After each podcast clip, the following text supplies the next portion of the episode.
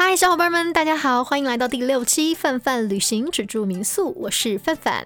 嗨，大家好，我是雪峰。嗯哼，那我们今天要跟大家讨论呢，就是在我们的后疫情时代，民宿到底是不是一个好斜杠这样的话题？我觉得肯定很多小伙伴都有想过，比如说你在北京租了个套二，但是你合租的小伙伴突然要去上海了，或者你二舅突然来找你啊，侄子，我们家有一间空房，但是我不想长租了，要怎么办？或者是你看到前年辞职离开去开民宿的那个同事，哇，朋友圈已经车厘子自由了，但是呢，去年好像疫情之后，这个同事又回来上班了，所以啊，真的是千奇百态。我们的身边只要是跟房子有关一点点的话题，都会得到很多很多人不同的关注。那今天范范和雪峰呢，就会从我们俩非常极端的两个不同房东的角度来谈论这个事情。呃，范范先。跟大家聊一下吧，你的第一套民宿是怎么上线的？我有第一套民宿这个说法吗？我只有一套民宿好吗？对不起，对不起，我习惯了。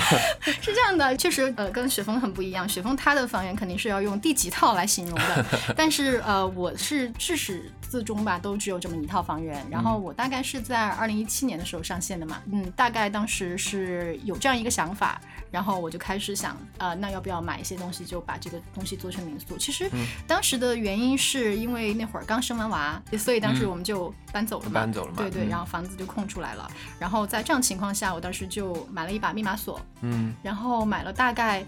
五床四件套，好，然后，然后，然后当时就还买了一些，就是那种什么拖鞋啊，然后一次性水杯啊这样的一些必备品，就马上挂上爱彼迎了，就直接就上线了。对对，但但哦，还有当时上线的时候真的很尴尬，你知道，就是第一个来我家住的房客。问我，哎，姐姐，呃，你们家的毛巾在哪儿呢？我说对不起，我忘记买毛巾了。然后，然后当时正好我们家楼下有一家无印良品嘛，所以马上又冲到楼下，因为最近的就在那里，然后就赶紧去。对，赶紧。太奢侈了。是吗？你果然是个不算账的房东。呃，是这样的，是这样的，就当时马上我就冲到楼下那个无印良品，就去买了毛巾和浴巾。嗯。所以好吧，我们家第一，我们家第一位房客用的呃布草都是无印良品的。嗯，我们做的事其实也跟。你刚刚描述的房间需要上线前做的事情都一样，我们其实就有完善的一个设计施工的团队。你提到的布草啊什么的，我们也有专门的采购渠道，肯定不能像你一样都用无印良品吧？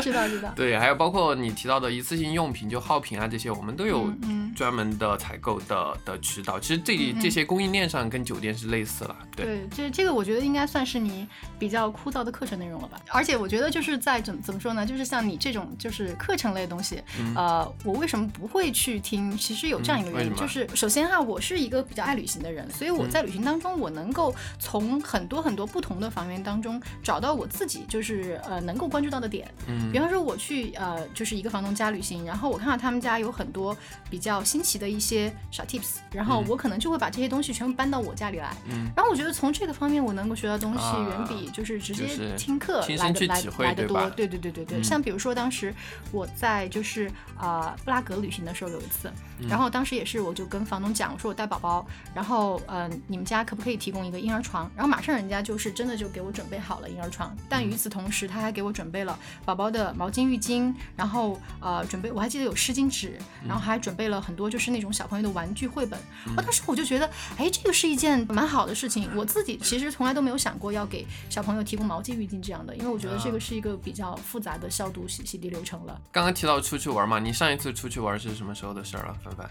嗯，肯定那是疫情以前嘛，就是一九年，一九年，不用太在意了，因为已经过去那么久了。然后现在怎么说呢？我觉得反而是我们现在应该更多关注的是我们在国内的旅游这么火爆情况下，我们作为房东可以做一些什么样的事情？对，也就是正是因为这个吧，就大家肯定都出去玩不了嘛，短时间之内，所以国内的真的是爆发式的增长。嗯，民宿的数据我觉得有点无聊了，你。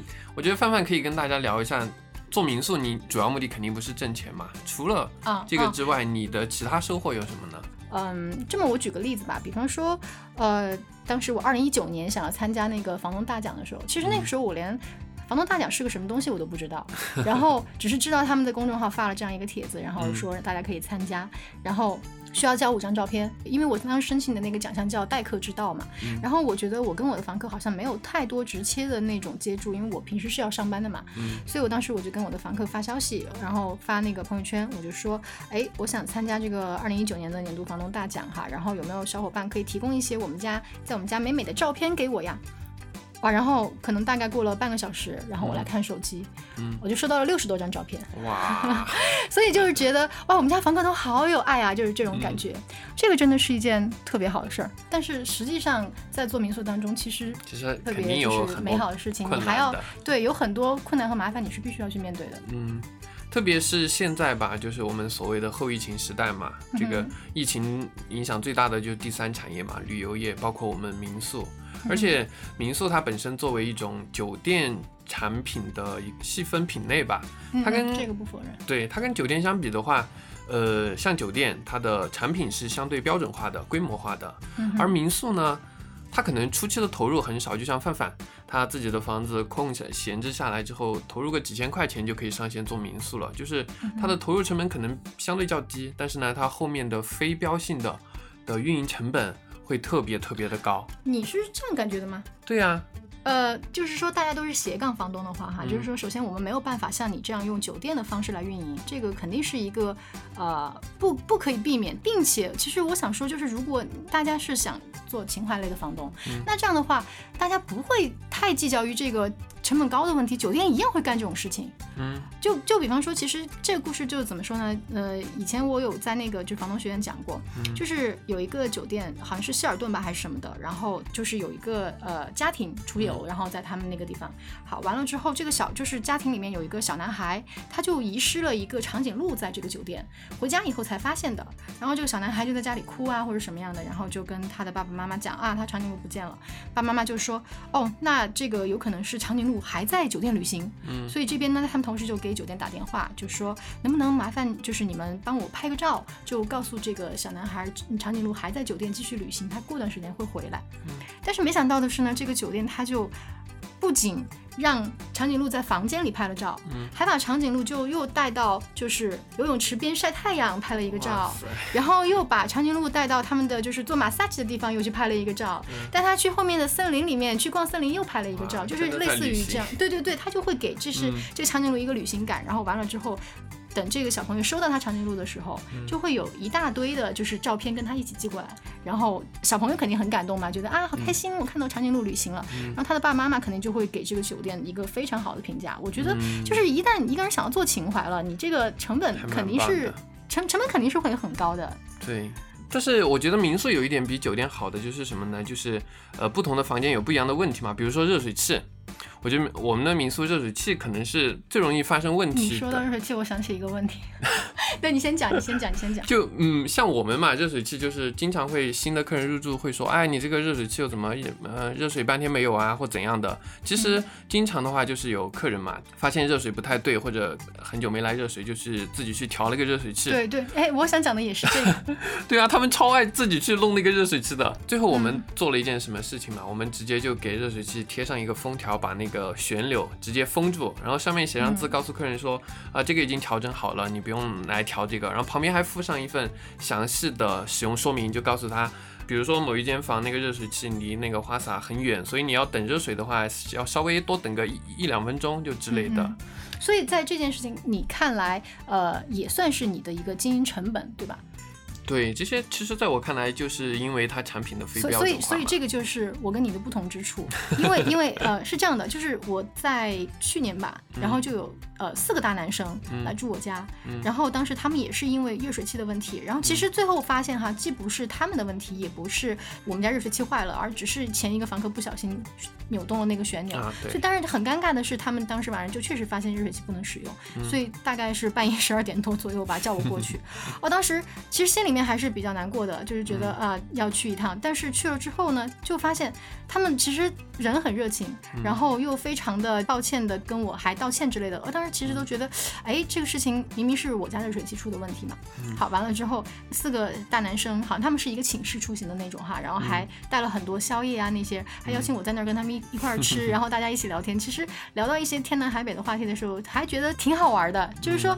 跟他们一起聊好玩这件事情，已经盖过了关于热水器到底调了之后啊会怎么样这样的，对吧？你知道这种感觉，所以所以在这样情况下，我就没有把它计算成我的成本嗯这个概念里面了。对，其实这一点也算是民宿的一个特点吧。就虽然说因为产品的非标准化，然后呢造成了很多问题，比如像什么热水器，还有还有一点。我觉得印象特别深的，就像我们在民宿里面一般都放投影仪嘛，但是大家在家里面一般都使用电视，你不在，你不会在投影仪旁边放那个使用指南吗？啊会啊，就是最爱问的问题就是啊怎么对焦？怎么对焦？对，怎么对焦？你这个怎么虚了？因为有客人可能会碰到投影仪啊，或者按到什么的。然后嗯我们后面干了什么嘛？我们就直接在那个遥控器的背后贴上简单的使用说明，贴上去，然后告诉他对焦怎么样，然后怎么就是一些基础的操作。。我觉得这个就是一个降低沟通成本的很有效的办法呀。我不仅就是说，可能这个方面我会做一些就是、呃什么小纸条之类的。嗯，呃，我家有很多，你你应该知那道，就是那种对。满屋都是小纸对条，。就包括我在卫生间，我都会就是使用那种就是防水的嗯打印，然后做好就是怎么样去使用我们家的那个风暖浴霸。怎么说呢？虽然它是成本，但是是可以解决的，就是可可以可以有办法来慢慢的降低的。对对，那你现在觉得，在我们这个叫所谓的后疫情时代嘛，你觉得做民宿还是一个好的斜杠吗？你问我这个问题，问错人了，好不好？